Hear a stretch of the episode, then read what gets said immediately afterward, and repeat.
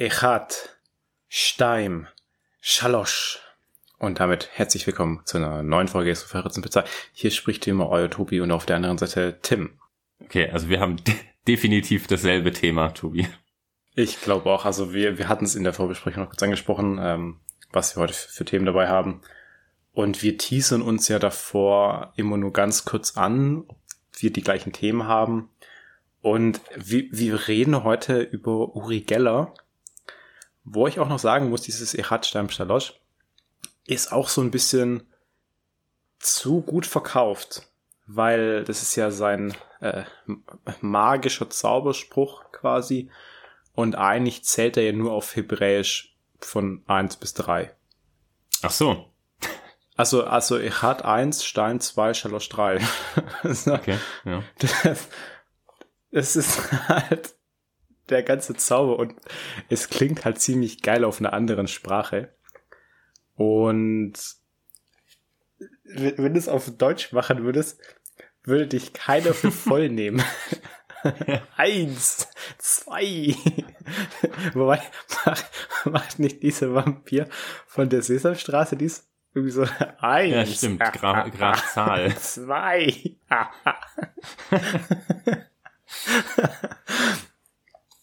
Ach, ja, das, das, das ist aber schon ganz cool. Ich habe aber jetzt tatsächlich gedacht, du startest die Folge mit, mit dem Satz, dies ist eine Warnung an Wladimir Putin. Ach so, ja, nee. Weil das Nee. hat er ja in seinem Brief geschrieben. Ja, ja, ich, ich hatte eigentlich erst überlegt mit äh, The Stage is yours, aber da, da war mir nicht ganz klar, ob es so klar wird, wen ich damit meine. Hm, hm. Äh, das hat er ja auch ganz gerne gesagt. Äh, Nee, das, da, deine Wahl war schon, äh, hat am besten darauf hingedeutet, wen du meinst. Es ist ja auch diese, diese Show früh mit Uri Geller, die war ja schon auch ziemlich beliebt in Deutschland. Ich glaube, die kam sogar damals auf Pro7. Aber die hat ja auch sehr komische Gestalten hervorgebracht, wie zum Beispiel Vincent Raven. Ja. Mhm. mit seinem Rahmen Korax. Das, das sind auch so Leute, die kenne ich nur aus TV Total. Der, der, der hat ja dann auch mal so einen Techno-Song gemacht. Kennst du den? Es kann sein, dass ich den damals mal gehört habe. Aber Also wenn, also erstmal für die Leute, die, die Uri Geller nicht kennen. Das ist dieser Mentalmagier, wobei man inzwischen wahrscheinlich eher Mental Magier sagen kann, äh, aus, aus Israel, der, der in Deutschland dann auch einen ziemlichen Hype hatte. Und er ist jetzt auch schon relativ alt. Ich glaube, das, äh, der ist über 70, glaube ich schon. das kann gut sein und vor allem bekannt halt für seinen äh, Löffelbiegetrick. Genau. Und wir haben ja Uri Geller schon mal erwähnt im Podcast, Tobi. Ach, Ich weiß nicht, ob du dich noch dran Ah. erinnern kannst. Doch, hab- jetzt wo du sagst, kann ich mich daran erinnern, aber ich weiß nicht mehr, welchen Zusammenhang. Ähm, ich habe ja mal äh, Rätselspaß gemacht über so verrückte Forschungsprojekte der CIA. Ah, Und da haben die, da haben die unter anderem äh, so ähm, ja Mentalisten oder äh, Psychokinese ähm, oder Telekinese erf erforschen wollen und dafür zum Beispiel Uri Geller, äh, ich sag mal, interviewt und sind dann zu dem Schluss gekommen, dass der einfach gar nichts kann. Und das, bei, bei Uri Geller bin ich mir aber auch echt nicht ganz sicher, ob der nicht wirklich von seiner Kraft überzeugt ist. Ja. also, ich glaube, viele verkaufen sich einfach nur sehr gut. Wobei eigentlich so diese guten Illusionisten oder Magiere, die, die geben da ja schon zu, dass die keine übernatürliche Kraft haben, sondern dass es einfach nur sehr gute Tricks sind mit ähm, Slide of Hands, sagt man da dann auf Englisch. Also, ähm, wie sagt man es denn auf Deutsch? Ähm, Pff, äh, hm. also, also ich glaube auch in Deutschland kennt man das ja unter Slide of Hands. Und äh, ja, Fingerfertigkeiten, Sch- Taschenspielertricks, sowas vielleicht. Ja. Ähm, und die, ja, die geben das zu, weil die auch nicht äh, diese Lüge verbreiten wollen, dass es Magie eben gibt. Aber bei Uri Geller, der auch einfach dafür bekannt ist, dass, dass er den scheiß Löffel verbiegen kann.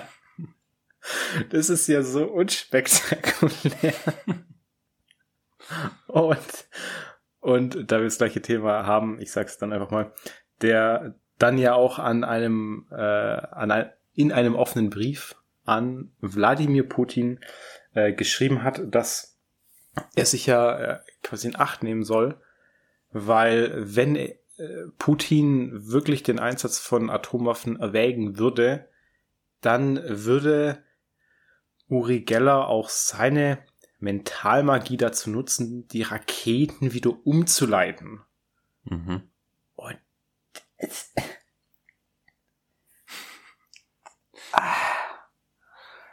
also zum einen, der Mann ist dafür bekannt, dass er Löffel wiegt. Das möchte ich hier nochmal betonen. Und dann kommt er an mit, ich leite eine Atomrakete um, Bro. Und, äh, aber er hat ja, er hat ja auch äh, in seinem äh, Brief dazu aufgefordert, dass, dass alle äh, friedliebenden Menschen auf der Welt auch dazu aufgefordert sein sollen, äh, sich ihm anzuschließen. Äh, es, es würde bereits ausreichen, für fünf Sekunden am Tag äh, sich ein strahlendes Energiefeld vorzustellen und äh, das würde dann wie ein blendender goldener Schild am Himmel wirken, der dann auch alle Raketen ablenkt und zurück an Putin schickt. Ja.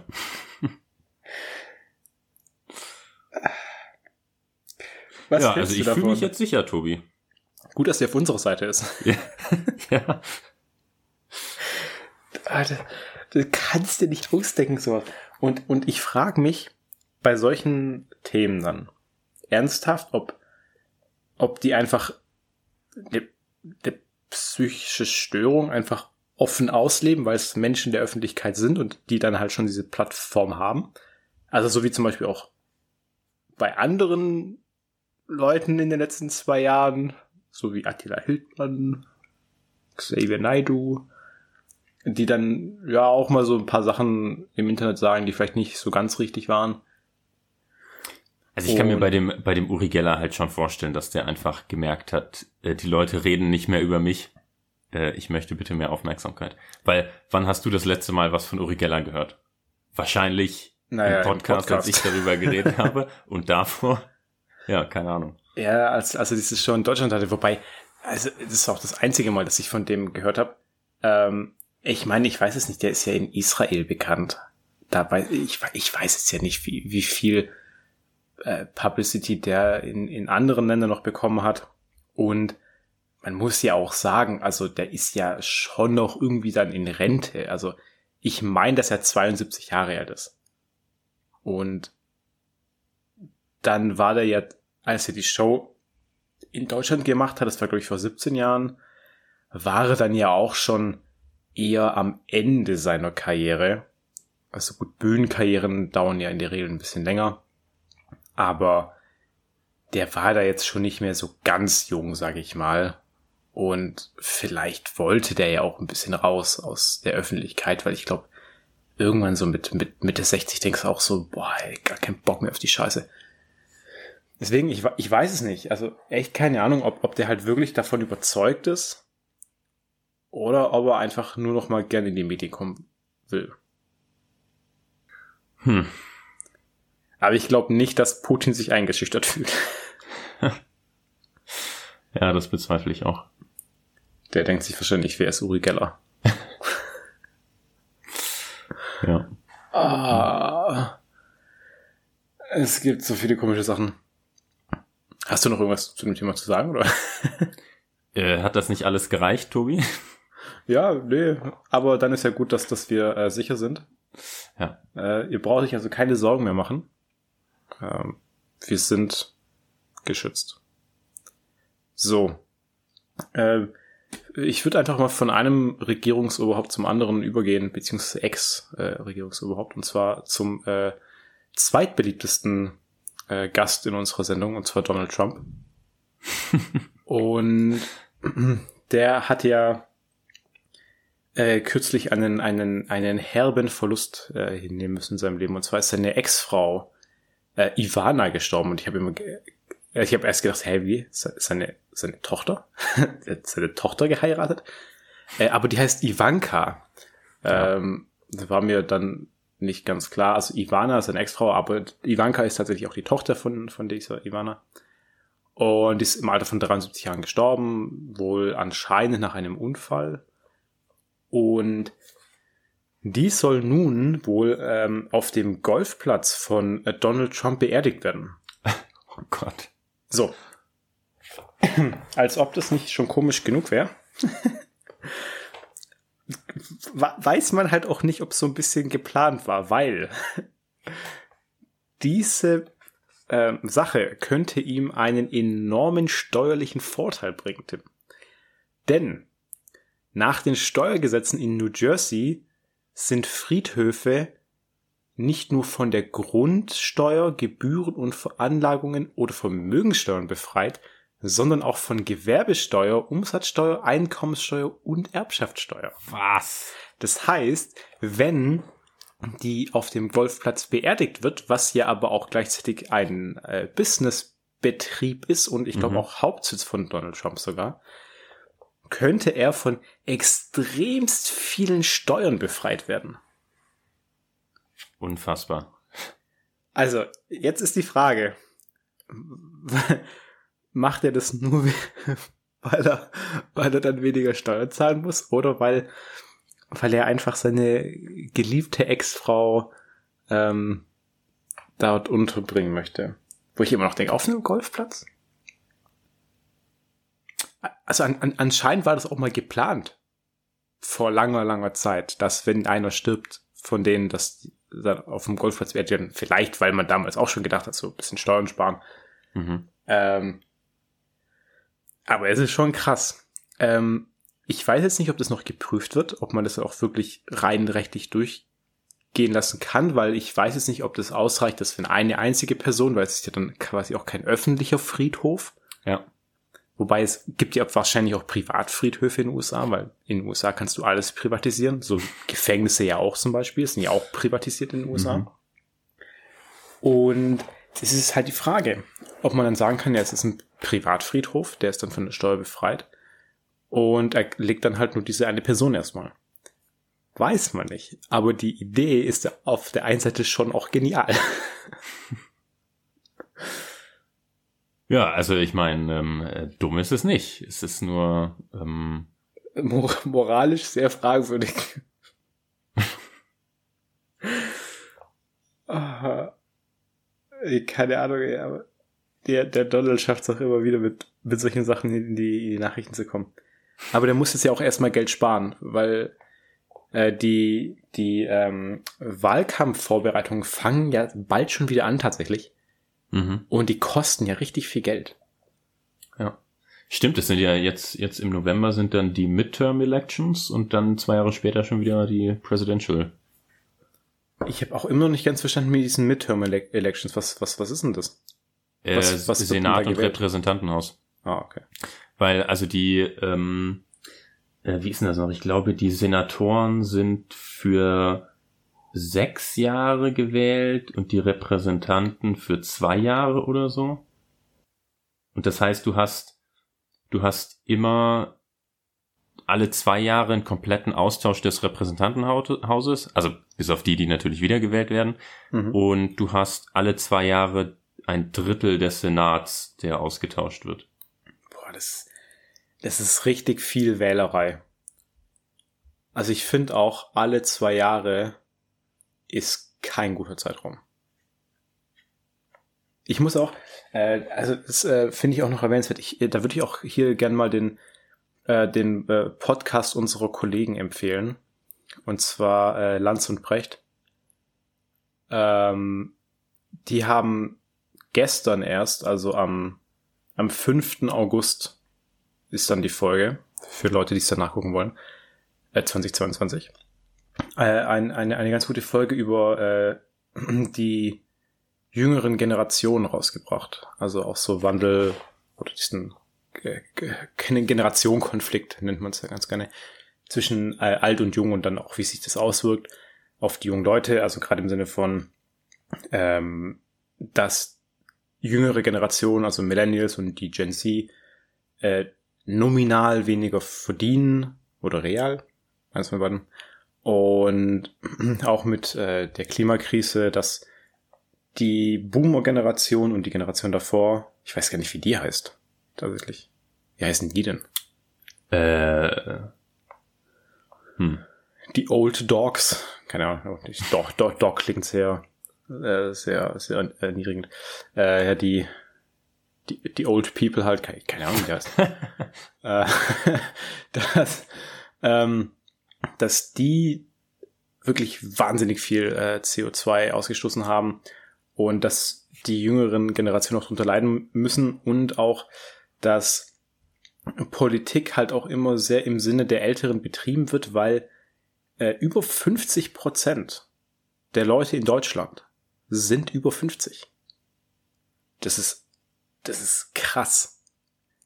Ich stell das mal vor, die, die durchschnittliche Lebenserwartung ist bei 80. Das heißt, diese 30 Jahre nach 50, wo man tendenziell auch eine höhere Sterbewahrscheinlichkeit hat, stellt trotzdem mehr Anteil als an der Bevölkerung als als die 50 Jahre darunter. Das ist halt schon krass. Und vor allem, dann muss er auch noch sagen, die unter 18-Jährigen dürfen ja noch nicht mal wählen. Das heißt auch, dass Politik von den Leuten, die ja tendenziell auch eher ältere Leute sind, ähm, auch hauptsächlich für alte Leute gemacht wird, weil das denen halt die Position sichert. Und mhm. das ist tendenziell halt eher so ein bisschen so, ja, wir ändern nichts, weil dann müssten wir ja verzichten. Und die haben dann halt auch immer so ein bisschen so eine YOLO-Einstellung, weil die dann eh sagen, ja, aber das kriege ich ja nicht mehr mit.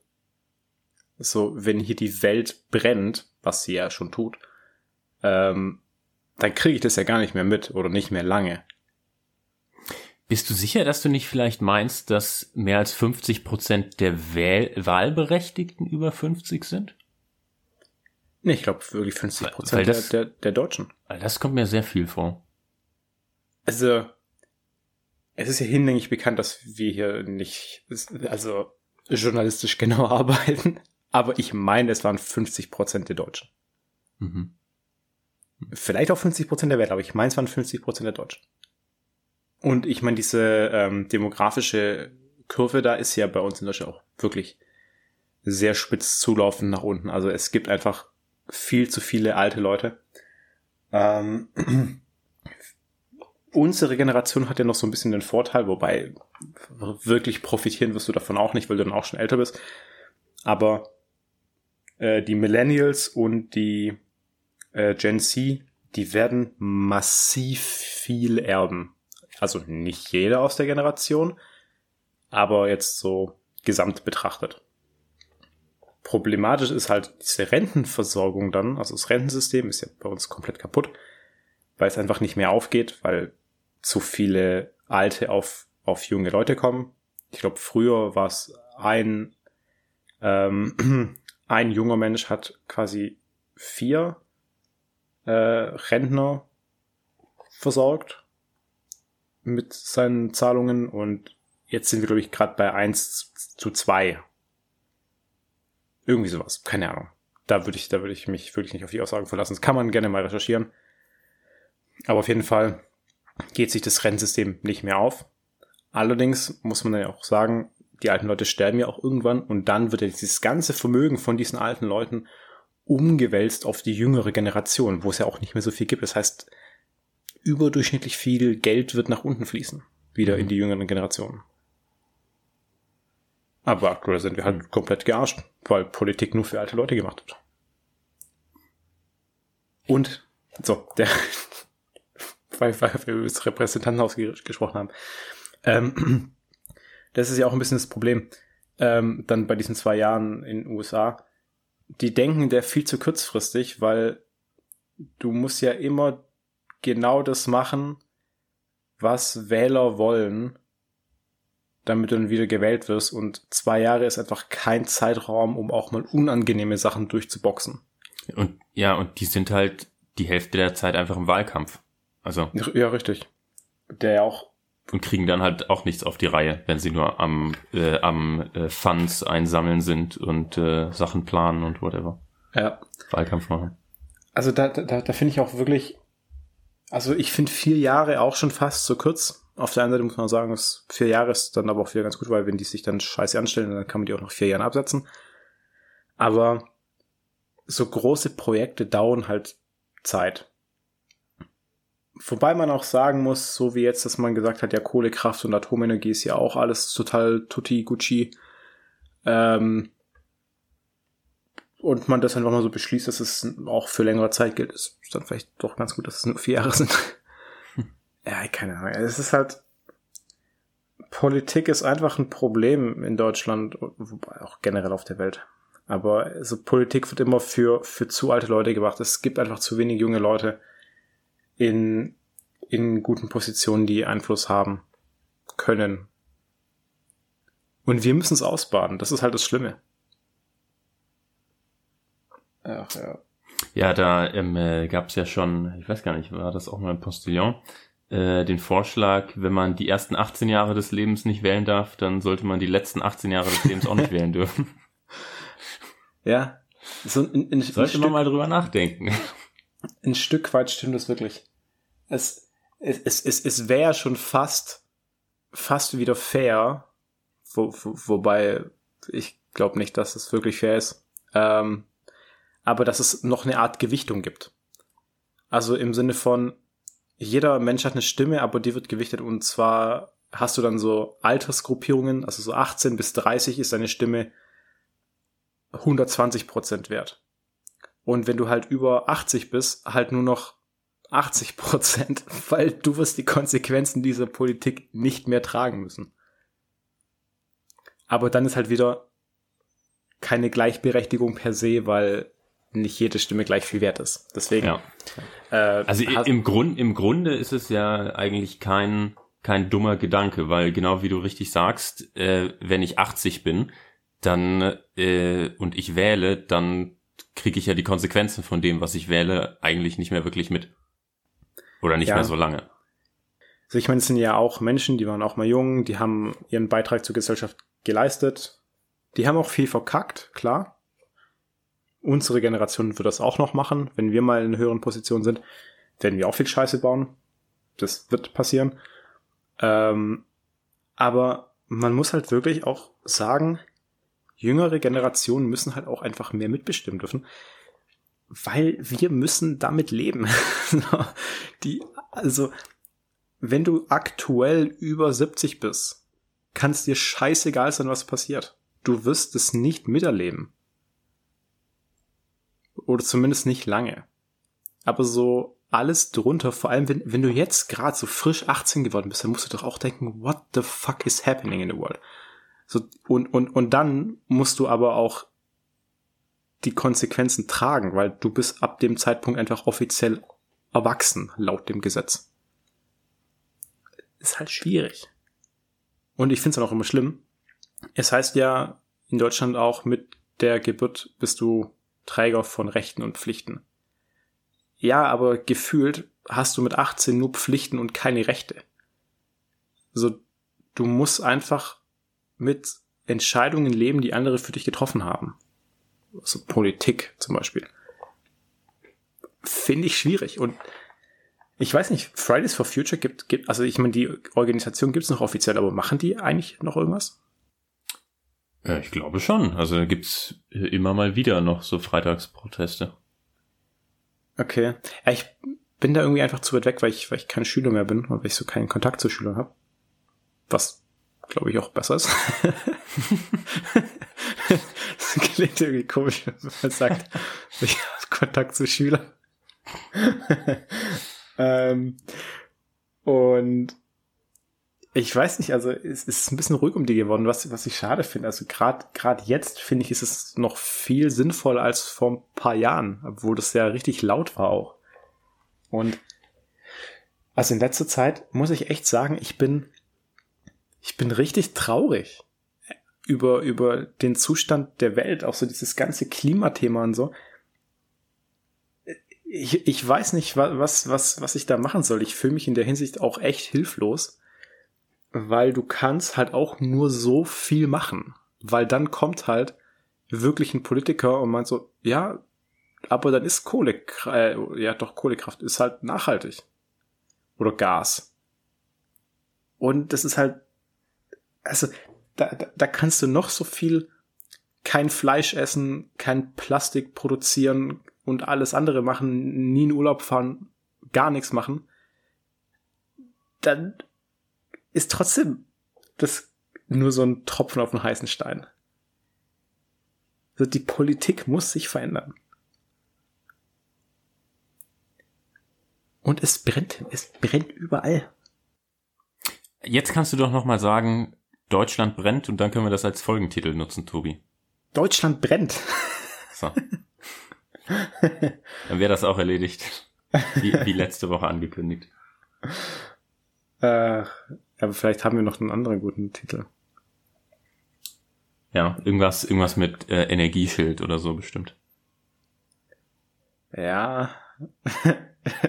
der, der mentale Magier wäre auch ganz witzig. Aber wir hatten das, das war doch sogar der Titel bei der letzten Folge, wo Uri Geller vorkam, war doch sogar Löffel biegen für den Frieden, oder? Ach ja, stimmt. Irgendwie sowas. Ach ja, krass. Und so schließt sich der Kreis. da schaue ich nachher auch mal nach, wie, wie lange die Folge schon her ist, aber ich glaube, dass die schon, also schon sehr lang her ist, weil da gab es ja noch äh, Rätselspaß. Das haben wir wirklich schon ewig nicht mehr gemacht. Also bestimmt ein Jahr oder so. Ja, boah. Aber das, das war auch eine, also das, äh, da habe ich sehr interessante Sachen rausgefunden bei der Recherche, was die CIA so alles getan hat. Ja, die machen, die machen, glaube ich, viel Quatsch, um zu gucken, ob das vielleicht doch irgendwie was bringt. Aber ist ja auch eigentlich ganz, ganz gut, weil ich glaube, es gibt viele Sachen, die man einfach auch nicht probiert, weil man immer denkt so, ja, ist ja, ist ja, ist ja albern. Aber wenn du es dann mal wirklich machst, dann denkst du auch, das ist ja, ist ja voll geil. Zum Beispiel ähm, Popcorn mit Essiggurken habe ich, habe ich letztens gehört. habe ich nicht probiert, aber habe ich gehört, dass es ziemlich cool sein soll. Hm. Kannst ja. ja mal, kannst ja mal der CIA schreiben, dass sie das als nächstes Forschungsprojekt äh, nehmen sollen. Was, was ist die beste Kombination äh, an äh, irgendwas mit Popcorn? Ja, He Heroin ist doch auch so entstanden. Entstanden? Ja, Hero He Heroin ist doch auch von, von den US-Militärs irgendwo entwickelt worden. Also genutzt bestimmt, entwickelt weiß ich nicht. Doch, ich glaube auch entwickelt. Auch dies, also Heroin ist ja einfach das englische Wort, also he, he, weiblicher Hero. Nee, da fehlt noch ein E am Ende. Heroin als Heldin hat noch ja, ein E am Ende, ja. So, das werde ich jetzt live nachrecherchieren. Entertain du mal die Leute. Ähm, puh, das ist, also so als Allein-Entertainer, ähm, äh, hm, was kann man da sagen? Äh, hast du eigentlich äh, noch andere Themen, Tobi? außer das? Ähm, ich habe tatsächlich noch was ähm, über Balenciaga, die jetzt nämlich den teuersten Müllbeutel der Welt verkaufen für 1800 Dollar. Und das ist, also das ist schon eher so eine normale Tasche ähm, aus Kuhleder. Aber das kann, das kann man ja auch, auch nicht ernsthaft sagen, aber ähm, das Design ist inspiriert von, also inspiriert in dem Sinne von geklaut äh, von einem, von einem normalen Müllbeutel. Das sieht ultra scheiße aus und kostet halt ultra viel. Sind das nicht auch die, die neulich oder letztens mal so einen komplett zerrissenen Schuh verkauft haben für irgendwie paar tausend Euro? Es kann schon sein. Also Balenciaga macht recht häufig solche, äh, ja, etwas ja, in, innovativen Sachen. Ja, so, also halt so, als hätten die irgendwie hinterm Haus in den Mülltonnen was gefunden und verarschen jetzt die Leute. Ja, ja, ja. Das, also, bei, bei denen hast du häufig das Gefühl, die, die machen so, wie viel, wie viel Scheiß können wir in ein Produkt reinbauen, dass es die Leute immer noch kaufen für viel Geld? So, so ein bisschen das, das Apple der Modewelt. Na, aber Apple ist ja wenigstens noch gut. Ja, aber so, Apple, da, da, da, Apple macht auch so Sachen, dass sie zum Beispiel, ähm, dass sie zum Beispiel eine Halterung für deinen Bildschirm für 1000 Euro verkaufen. Oder dass ah, sie eine Maus herstellen wo du das Ladekabel auf der Unterseite einstecken musst, sodass du es nicht nutzen kannst, während du es lädst. Äh, das sind ja auch so was, Sachen. Was, da denkt man, da denkt man sich ja, die versuchen nur den größten Scheiß zu verkaufen. Was, was ein Stück weit aber noch Sinn macht, weil ähm, die, die, die Ladekabel von Geräten sind ja immer recht kurz. Hintergrund von der Sache ist, dass du die nicht benutzen sollst, während du lädst, weil das den Akku nämlich schädigt. Ach so, ist das so? Ja. Ja. Also eigentlich sollte man Geräte, also akkubetriebene Geräte nicht nutzen, während die laden. Und deswegen sind auch Ladekabel zu kurz. Weil die Leute wussten, die, die, die Menschen sind süchtig. Und ähm, macht das mal besser nicht. Oh, so. Und deswegen macht es auch Sinn, wenn man in so eine ähm, akkubetriebene Maus das so reinmacht, dass man die dann nicht nutzen kann für die Zeit. Weil die ja auch eh einen recht empfindlichen Akku haben, wahrscheinlich, diese, diese Mäuse. Weil es gibt ja auch verschiedene Akkus. Und da würde es meiner Meinung nach Sinn machen. Und dann auch bei Apple hättest du bessere Beispiele geben können. Weil zum Beispiel gibt es ja auch diese dummen Rollen für den ähm, äh, Mac, mhm. die ich glaube 800 Dollar kosten. Und einfach nur so vier so Rollen. Und es gibt ja auch dieses äh, Putztuch von Apple. Für, für ich glaube, 20 Dollar oder Euro. So, das, das sind wirklich dumme Sachen. Aber an sich, Apple-Produkte haben ja irgendwie schon noch so, ja, so ein, so einen richtigen Zweck. Ich meine, klar, die Marge von Apple ist übertrieben, ist hoch. Da braucht man nicht diskutieren. Aber Apple-Produkte sind jetzt meiner Meinung nach schon sehr qualitativ hochwertig. Also ich habe ja selber recht viele Apple-Produkte auch jetzt seit vielen Jahren, äh, weil ich eben auch von der Qualität überzeugt bin. Also die Produkte halten bei mir immer ewig. Also ich meine, ich habe auch ein iPhone seit Ewigkeiten und äh, ich bin mir sicher, dass Balenciaga auch teilweise normale Klamotten in der äh, im Sortiment hat. Ja, weiß ich nicht. Also bei bei bei bei, bei also ich, normale Kleidung im Sinne von die haben schon noch normale T-Shirts und so. Ja, ist alles brutal teuer. Aber ich glaube bei Klamotten einfach nicht, dass die Qualität von Kleidung so viel besser wird. Mit, mit einem höheren Preis. Also eine Bio-Baumwolle, die Fairtrade produziert würde, wird ja jetzt nicht besser. Wahrscheinlich. Aber die kaufst du ja auch nicht, weil du was Besseres haben willst, sondern weil du Bio-Fairtrade kaufen willst. Ja, also ja, be nicht besser, äh, nicht weil du was Besseres haben willst im Sinne von höhere Qualität des Stoffes. Ja, ja, genau. Aber, aber das sehe ich ja dann bei Balenciaga nicht. Also wenn ich, weil so ein T-Shirt kannst du ja für, keine Ahnung, so, 20 bis okay. 30 Euro kaufen. Mhm. Bei, also das kriegst du selbst bei H&M. Mhm.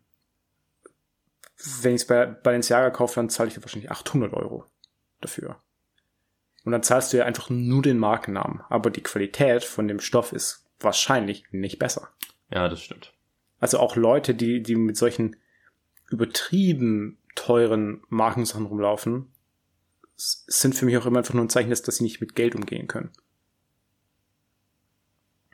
Also ein T-Shirt ist schon fragwürdig. Bei so Taschen kann man echt noch diskutieren. Also gerade so diese Louis Vuitton-Taschen, Gucci oder sowas, die dann auch mal so 2000 Euro kosten, kann man echt noch drüber streiten, weil, weil das ist, glaube ich, schon hochwertigerer als, als eine 30 Euro Kunstledertasche von irgendwo. Mhm. Aber, ja, man, man kann an alles ein, ein, ein hohes Preisschild hängen. Also du, kann, du kannst ja auch ein normales Produkt kaufen und jetzt auf einmal sagen, das ist aber jetzt eine Million wert. Du brauchst ja nur jemand, der es kauft. Das ist ja auch gerade dieses Ding bei dieser einen Aktie. Ähm, AMTD oder sowas heißt sie, glaube ich. Das ist so eine, eine Firma aus ähm, Hongkong. Das ist gerade so ein bisschen das neue GameStop auch. Also würde ich jetzt auch dann keinem empfehlen, damit zu handeln, weil sehr hohe Verlustmöglichkeit auch. Äh, das wurde auch jetzt extrem nach oben gepusht und ist, glaube ich, über 200 Milliarden Dollar wert auf einmal gewesen dann. Mhm. Weil die Aktie innerhalb kürzester Zeit um paar tausend Prozent gestiegen ist. Weil es muss ja nur Leute geben, die dafür zahlen. Und du könntest jetzt hier auch also da, da gibt es auch einen äh, YouTuber, der heißt Ma äh, Max Fosch. Der, der macht immer so, so krass verrückte Sachen. Äh, also sehr empfehlenswerter YouTuber. Der macht wirklich extrem verrückte Sachen. Und der hat sich selber mal für kurze Zeit zum reichsten Mann der Welt gemacht. Auf dem Papier halt. Also der hat, der hat eine Firma gegründet und dann hat er halt irgendwie äh, zig Millionen ähm, Anteile ausgegeben, hat dann irgendjemand auf der Straße gefragt, würdest du für einen Anteil 50 Euro zahlen? Oder 50 Pfund? Hat dann irgendjemand gefunden irgendwann, wo einfach nur einen einzigen Anteil kauft. Das wird dann ja für die Unternehmenswertung quasi nach oben multipliziert. Also Anzahl an Anteile für verkauften Wert pro Anteil. Mhm. War dann halt ausgerechnet auf einmal der reichste Mensch der Welt, also reicher als Jeff Bezos. Obwohl seine Firma 0 Euro Gewinn hatte, keinen Umsatz, nichts gemacht hat, aber auf dem Papier halt viel wert. Mhm. Und also kann ich auch sehr empfehlen, dieses Video, das ist äh, sehr witzig. Äh, und der, der macht immer wieder so verrückte Sachen. Der, der hat sich auch mal in die Royal Family eingeheiratet. Ähm, der, der, der hat, der hat auch ein, äh, wie, wie nennt man das? Ähm, äh, eine, eine, eine Begnadigung bekommen, äh, eine, eine, also eine Präsidentenbegnadigung ähm, für ein Vergehen, was er in seiner Schule mal gemacht hat, also für einen Eintrag ins Klassenbuch quasi. Also der macht, der macht immer wieder so krass verrückte Sachen. Der, der Typ ist dafür bekannt geworden, das hast du vielleicht auch mitbekommen, ähm, dass er vor ein paar Jahren sich mal äh, in der Fashion Week als Model irgendwo eingeschmult hat. Also der hat einfach so krass dumme Sachen angezogen, ist dann äh, auf der Straße rumgelaufen, hat dann halt Schauspieler bezahlt, dass die halt auch einfach Fotos von ihm machen, dass mhm. also, als ob er halt Paparazzi hätte. Und ähm, dann dachten die Leute halt, er ist halt ein wichtiges Model, international gefragt und hat sich da dann halt auf, auf so, die, also die Fashion Week halt so eingeschmuggelt und ist so auf Partys eingeladen worden. Und was er auch mal gemacht hat, und das, das ist das geilste Video, ähm, der hat sich auf eine Sicherheitskonferenz in London auch eingeschleust und hat dann festgestellt, dass es da überhaupt nicht sicher ist. Also überhaupt keine Sicherheitsvorkehrungen. Und er hatte dann auch noch so ein, so ein Schild, wo dann drauf stand, inter also, also der hat sich den Namen gegeben, Rob Banks. und und den Titel International Baddie. also ich kann diesen YouTube uneingeschränkt empfehlen. Der, der, der hat auch vor, vor ein paar Monaten auf einmal voll den Hype erfahren.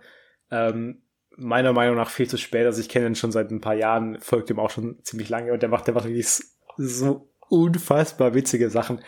Äh, also kann ich echt empfehlen, äh, Max Forsch. Ist das ein, also Max Forsch klingt erstmal nach einem sehr deutschen Namen. Äh, nee, Fosch. Äh, F-O-S-H. F-O-S-H. Ach so, ah, okay. Mhm. Ich habe ähm, ich hab gedacht, Forsch. Nee, nee, Fosch. Okay. Ähm, der ist, der ist auch, glaube ich, so ein richtiger äh, Posch-Brite. Äh, also spricht auch sehr, sehr posch. Und also wirklich wahnsinnig witziger Typ. Mhm. Und äh, kann, kann, ich, kann ich echt empfehlen äh, auf YouTube. Mhm. So, ja, jetzt haben wir, jetzt haben wir auch echt viele Themen äh, durch, durch ge, gelabert. Äh, mit Heroin habe ich übrigens erstmal geguckt. Ähm, da stand sehr viel anderes Zeug. Ich habe jetzt äh, nicht äh, rausfinden können, ob es wirklich dann US-Militär war, aber mhm. ich sage jetzt mal vielleicht. vielleicht nicht, vielleicht schon. Gut. Jo, dann äh, Filmempfehlung, du kannst gerne anfangen. Alright, äh, ich habe eine Doku-Miniserie zu empfehlen heute, die oh vor etwas mehr als einer Woche auf Disney Plus rausgekommen ist und die mhm. heißt Light and Magic. Ähm, das sind sechs Folgen zu jeweils einer Stunde und es geht um die Firma Industrial Light and Magic. Okay. Äh, kennst du die? Äh, nee, ich habe jetzt bei dem Titel auch echt irgendwie so ein bisschen an so Magie gedacht. Nee, nee. Äh, Industrial Light and Magic ist die äh, Spezialeffekte-Firma, die George Lucas gegründet hat, als er ah, niemanden, okay. als er niemanden anderes finden konnte, der ihm die Spezialeffekte, die er für Star Wars brauchte, machen konnte. Okay. Ähm, also es geht dann, ja genau, es ist also wirklich so ein relativ Special Interest. Also es geht wirklich um Spezialeffekte und wie sich Spezialeffekte oder visuelle Effekte in der Filmindustrie über die letzten 45, 50 Jahre entwickelt haben. Und zwar speziell in dieser Firma. Ähm, also die ersten beiden Folgen gehen darum, wie sie, wie sie die Firma gegründet haben, wie sie das Team zusammengestellt haben und wie sie dann eben die äh, visuellen Effekte für Star Wars gedreht haben. Mhm. Im, in der dritten Folge geht es dann darum, wie sie ähm, nach Star Wars die Firma auf ein quasi professionelleres Level gehoben haben, um dann die Effekte für Empire Strikes Back zu drehen und wie nicht, nicht alle vom Team mitgenommen wurden ähm, und auch neue Leute reingekommen sind. Und in der vierten Folge geht es dann darum, wie sie angefangen haben, für andere Projekte noch zu arbeiten. Also vor allem Raiders of the Lost Ark, also mhm. ähm, den ersten Indiana Jones Film für Steven Spielberg, der äh, auch von ähm, George Lucas mitproduziert wurde äh, und wie so die ersten digitalen Innovationen in ILM, Industrial Light and Magic, ähm, entstanden sind. Äh, und äh, unter anderem ähm, die Produkte Pixar und Photoshop sind nämlich hier in dieser Firma entstanden. Okay, hm, spannend. Äh, in Folge 5 geht's dann um so die ersten Durchbrüche mit äh, wirklich ähm, reinen CGI, computergenerierten ähm, Charakteren und zwar vor allem in den James Cameron-Filmen äh, The Abyss und Terminator 2. Ähm, also da auch James Cameron ein, äh, eine sehr wichtige Person.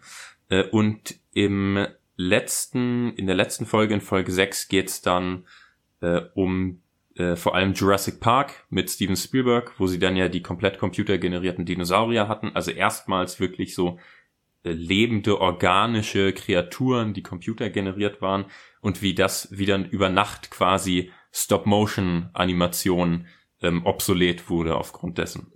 Okay. Und dann mhm. eben auch äh, geht es in der Folge auch noch darum, wie ähm, wie die Star Wars Prequels gedreht wurden, ein bisschen, ähm, was das für äh, für digitales Filmmaking bedeutet hat, also sowohl was ähm, digitale Kameras angeht, als auch Editing und Sound und natürlich visuelle Effekte.